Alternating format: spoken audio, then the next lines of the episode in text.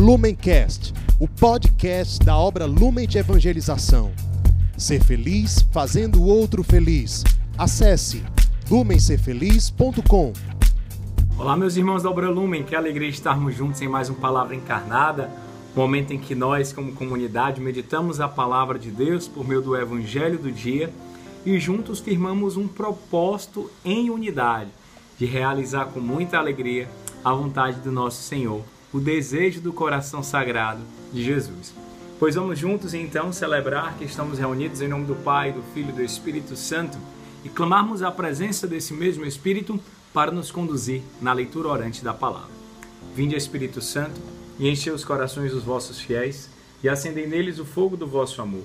Enviai, Senhor, o vosso Espírito e tudo será criado e renovareis a face da terra. Oremos, ó Deus que instruíste os corações dos vossos fiéis com a luz do Espírito Santo, fazei que apreciemos retamente todas as coisas, segundo o mesmo Espírito, e gozemos sempre de sua consolação. Por Jesus Cristo, Senhor nosso. Amém.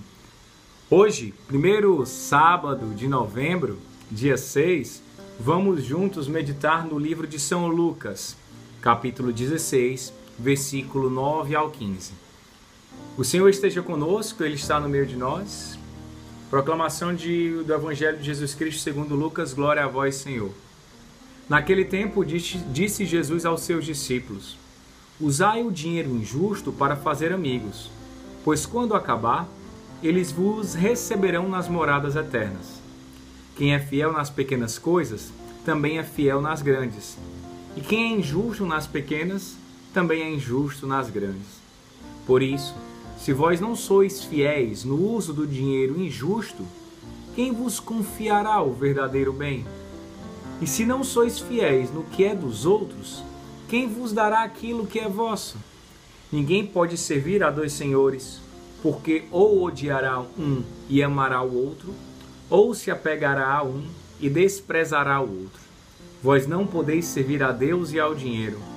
Os fariseus, que eram amigos do dinheiro, ouviam tudo isso e riam de Jesus. Então Jesus lhes disse: Vós gostais de parecer justos diante dos homens, mas Deus conhece vossos corações. Com efeito, o que é importante para os homens é detestável para Deus. Palavra da salvação, glória a vós, Senhor. O evangelho de hoje é um dos versículos chegou a ser tema de uma das campanhas da fraternidade há um tempo atrás. E ele é um pouquinho complexo, a gente precisa é, meditar um pouquinho mais nele para entender a proposta e a vontade de Deus para nós. Naquele tempo, então, Jesus ele vai falar para os seus discípulos: Olha, usem o dinheiro injusto para fazer amigos, pois quando acabar, eles vos receberão nas moradas eternas. Parece ser meio estranho isso, né? Por que, que eu vou usar o dinheiro injusto? O que, que seria esse dinheiro injusto? É um dinheiro da corrupção? É um dinheiro de um roubo? Na verdade, Cristo ele nos orienta aqui a sabermos discernir as coisas deste mundo e as coisas do alto. Quando ele nos orienta a usarmos o dinheiro injusto para fazer amigos, é no sentido de saber utilizar e dar o real valor das coisas. Quando esse dinheiro acabar, os amigos vão nos receber nas moradas eternas. Quem é fiel nas pequenas coisas também é fiel nas grandes. Muitas vezes a gente quer ser logo fiel nas grandes coisas, quer que as grandes coisas aconteçam, quando na verdade o que nos cabe hoje é viver aquilo que Deus nos propõe, aquilo que Deus nos convida, aquilo que Deus nos oferta. E existe uma canção muito bonita que vai dizer, né? Eu creio nas promessas de Deus, eu creio no amor do meu Senhor. Se sou fiel no pouco, ele me confiará mais. Se sou fiel no pouco, meus passos guiará. Ele vai também dizer então assim: quem é injusto nas pequenas coisas também é injusto nas grandes. Por isso que é importante fazermos o nosso exame de consciência e percebermos quantas vezes somos injustos conosco, com o irmão, com a igreja, com o próximo e com o próprio Deus. Às vezes a gente né, deixa passar, não, só isso daqui não tem problema, não, só esse negócio não tem problema, mas quando eu sou injusto, quando eu falho, quando eu opto pelas trevas nas pequenas coisas, quem dirá nas grandes? Por isso, se vós não sois fiéis no uso do dinheiro injusto, quem vos confiará o verdadeiro bem? Quando Cristo fala o dinheiro injusto, é aquele dinheiro que ele, que ele traz numa escala de prioridades.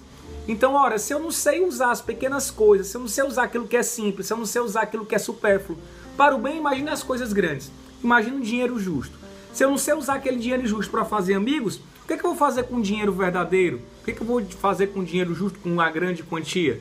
É mais nesse sentido, compreendem?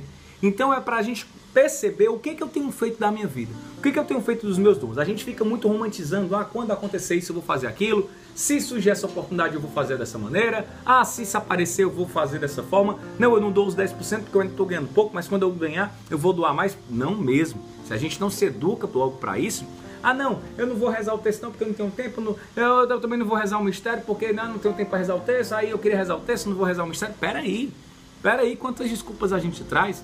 Ninguém pode servir a dois senhores. Porque ou odiará um e amará o outro, aí Cristo nos convida à conversão. Eu não posso servir ao mundo, eu não posso querer viver o carisma lumen, mas ainda preso ao teu poder e ao prazer, ainda assim apaixonado pelo dinheiro, ainda assim priorizando as coisas desse mundo. E aí não tem condição. Uma hora ou outra eu vou cobrar o preço, uma hora ou outra eu não vou conseguir. Ou amará um ou odiará o outro. Vós não podeis servir a Deus e ao dinheiro. Se não me engano, é o Frejá que ele vai dizer, né? Desejo que você tenha quem amar e quando estiver bem cansado, que ainda existe amor para recomeçar.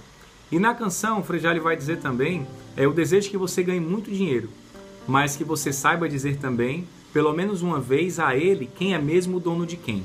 Será que nós temos sido dono do nosso dinheiro ou o dinheiro tem sido nosso dono? Cristo ele é muito categórico em falar. E não apenas ouvir o metal, como o Belchior nos ensina, né? O dinheiro não é só ouvir o metal mas é tudo aquilo que orbita, é tudo aquilo que se relaciona com ter, com poder e com prazer, principalmente com ter. Os fariseus que eram amigos do dinheiro ouviam tudo e riam de Jesus, caçoavam de Jesus, humilhavam Jesus. Mas Jesus firme diz, né? Vós gostais de parecer justos diante dos homens, mas Deus conhece bem o vosso coração. Hoje Jesus ele olha para mim, olha para ti e diz: Eu conheço bem o seu coração, né? Eu conheço bem o seu coração. Isso serve para as coisas boas e ruins, né, meus irmãos? Com efeito, o que é importante para os homens é detestável para Deus. O teu poder e o prazer é detestável para Deus. Cristo nos exorta que nós possamos então também detestar, como nos ensinou Francisco de Assis, a tudo aquilo que não vem do alto, a tudo aquilo que nos aprisiona, a tudo aquilo que nos tira de nós mesmos, a tudo aquilo que impede que nós sejamos os protagonistas da nossa história. Com base, claro, nas orientações do nosso Senhor. Beleza? Pois, meus irmãos, vamos juntos com coragem, ter a certeza de que Deus ele conhece o nosso coração, que nós não podemos servir a Deus e ao dinheiro e que é necessário ser fiel no pouco para assim vivenciar aquilo, o algo mais que Deus tem para nos dar. Ave Maria, cheia de graça, o Senhor é convosco.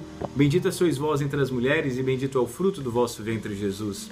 Santa Maria, Mãe de Deus, rogai por nós, pecadores, agora e na hora de nossa morte. Amém. Permaneceremos reunidos em nome do Pai, do Filho e do Espírito Santo. O amor é nossa meta, Cristo é nossa luz. Valeu! Lumencast, o podcast da obra Lumen de Evangelização. Ser feliz fazendo o outro feliz. Acesse lumencerfeliz.com.